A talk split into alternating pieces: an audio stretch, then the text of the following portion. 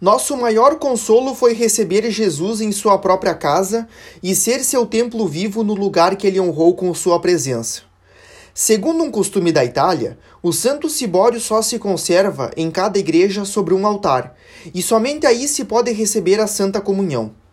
Esse altar encontra-se na própria basílica onde está a casa abençoada, guardada como um diamante precioso num estojo de mármore branco.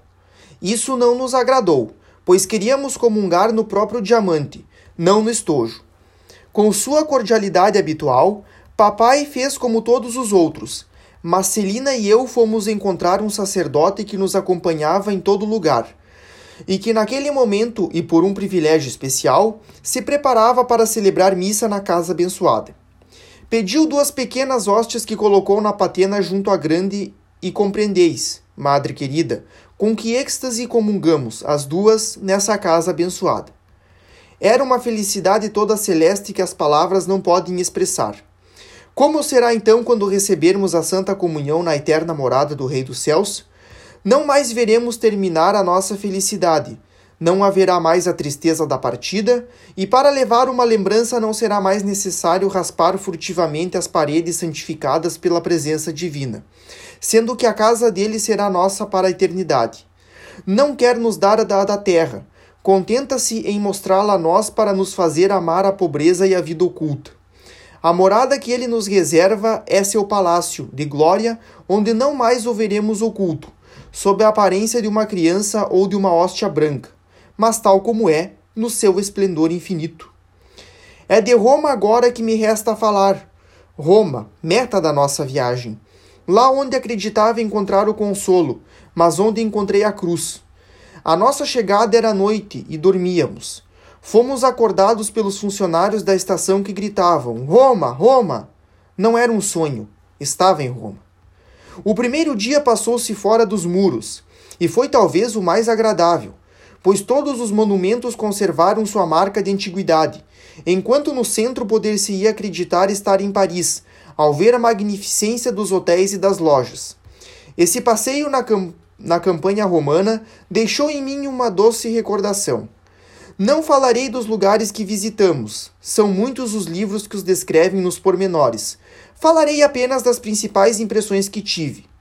Uma das mais agradáveis foi a que me fez estremecer a vista do Coliseu.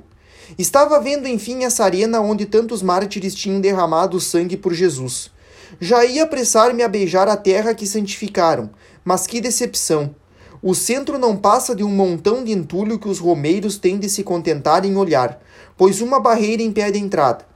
Aliás, ninguém fica interessado em penetrar naquelas ruínas. Seria possível ir a Roma sem visitar o Coliseu? Não queria admitir, não escutava mais as explicações do guia, só um pensamento me atormentava: descer a arena. Vendo um operário que passava com uma escada, estive prestes a pedir-lhe. Felizmente, não pus meu plano em execução, porque me teriam considerado louca. Disse no Evangelho que Madalena tinha ficado junto ao sepulcro e que, inclinando-se por diversas vezes para ver dentro, acabou vendo dois anjos. Como ela, depois de constatar a impossibilidade de realizar meus desejos, continuei me inclinando sobre as ruínas onde queria descer. No fim, não vi anjo nenhum mas sim o que eu procurava. Soltei um grito de alegria e disse a Celina: Venha depressa, vamos poder passar. Logo atravessamos a barreira de entulhos e eis-nos escalando as ruínas que caíam sob nossos passos. Papai olhava-nos espantado com nossa audácia. Logo nos disse para voltar, mas as duas fugitivas não ouviam mais nada. Assim como os guerreiros sentem a coragem aumentar no meio do perigo, nossa alegria crescia na proporção da dificuldade que tínhamos para alcançar o objeto dos nossos desejos. Mais precavida que eu, Celina tinha escutado o guia e lembrou-se de que falara de uma certa lajinha cruzada como sendo o lugar onde combatiam os mártires, e pôs-se a procurá-la. Achou-a, e ao ajoelharmos sobre essa terra sagrada, nossas almas confundiram-se numa mesma oração. Meu coração batia fortemente quando meus lábios se aproximaram do pó tingido do sangue dos primeiros cristãos. Pedi a eles a graça de ser também mártir para Jesus e senti no fundo do meu coração que minha oração seria atendida. Tudo isso foi feito em muito pouco tempo.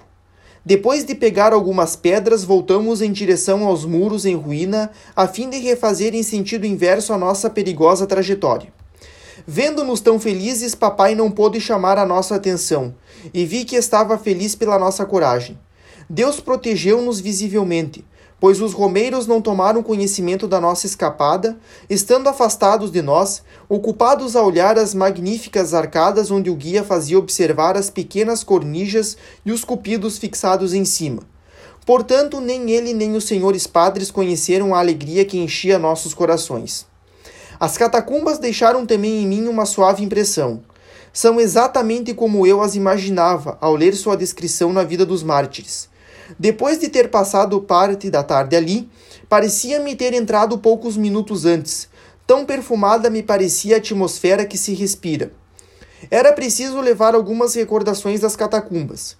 Deixando a procissão se afastar um pouco, Celina e Teresa penetraram juntas até o fundo do antigo túmulo de Santa Cecília e pegaram terra santificada pela sua presença. Antes da minha viagem a Roma, eu não tinha por essa santa devoção especial mas ao visitar sua casa transformada em igreja, o lugar do seu martírio, informada que fora proclamada a rainha da harmonia, não por causa da sua bela voz nem do seu talento musical, mas em memória do canto virginal que fez ouvir a seu esposo celeste escondido no fundo do seu coração, senti por ela mais do que devoção, uma verdadeira ternura de amiga. Passou a ser minha santa predileta, minha confidente íntima.